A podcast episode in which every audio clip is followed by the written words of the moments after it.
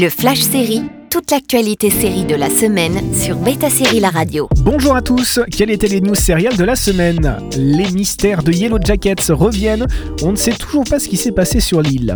La série a profité du vendredi 13 pour révéler leur teaser pour la saison 2 et on a pu apercevoir quelques secondes d'Elijah Wood qui rejoint le casting comme guest récurrent. Les nouveaux épisodes débuteront le 26 mars outre-Atlantique, à voir si Paramount Plus propose la série en simultané. John Corbett a retrouvé Carrie dans des photos de la saison 2 de Unjust Like That. Main dans la main, Hayden et Carrie se promènent dans les rues de New York. Pour combien d'épisodes On le découvrira bientôt. La chaîne d'origine de Snowpiercer vient de revenir sur la décision de renouvellement de la série. La saison 4 ne sera donc finalement pas diffusée sur TNT, mais est en recherche d'une maison. Il s'agit bien de la dernière victime du remaniement du groupe Warner, puisque les saisons 1 à 3 ne sont plus disponibles sur HBO Max. Bien que les producteurs ont annoncé qu'ils étaient en quête de nouveaux partenaires, la suite et normalement fin de la série tombe dans les limbes. La dramédie avec Neil Patrick Harris en quadra, franchement largué, s'arrête là.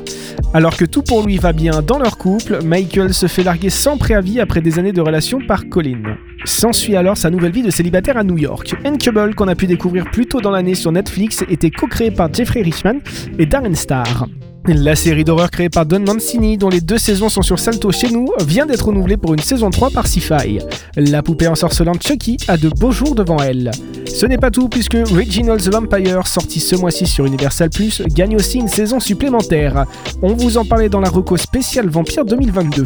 La comédie décalée avec Jacob Batalon avait su amener son univers unique à la vie.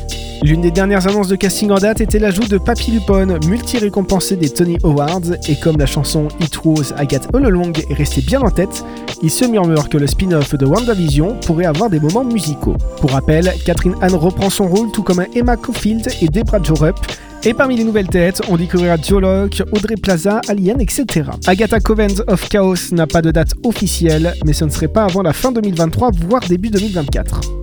L'actrice révélée dans Precious, après être passée par American Horror Story entre autres, revient sur petit écran avec une comédie intitulée 1266 sur le téléphone rose dont le pilote a été commandé par Hulu. Elle y interprète Gabby Brixton, sans but dans la vie, qui habite encore chez sa mère après avoir été virée de son job. L'histoire s'inspire de la vraie vie de l'actrice. Pour le moment, la série n'a pas été commandée, mais les chances sont bonnes avec Temby Banks comme showrunner aux côtés de Julie Bean. Retrouvez toutes les bandes annonces et teasers sur betasérie.com. À la semaine prochaine pour de nouvelles news. Le Flash Série sur Beta Série La Radio.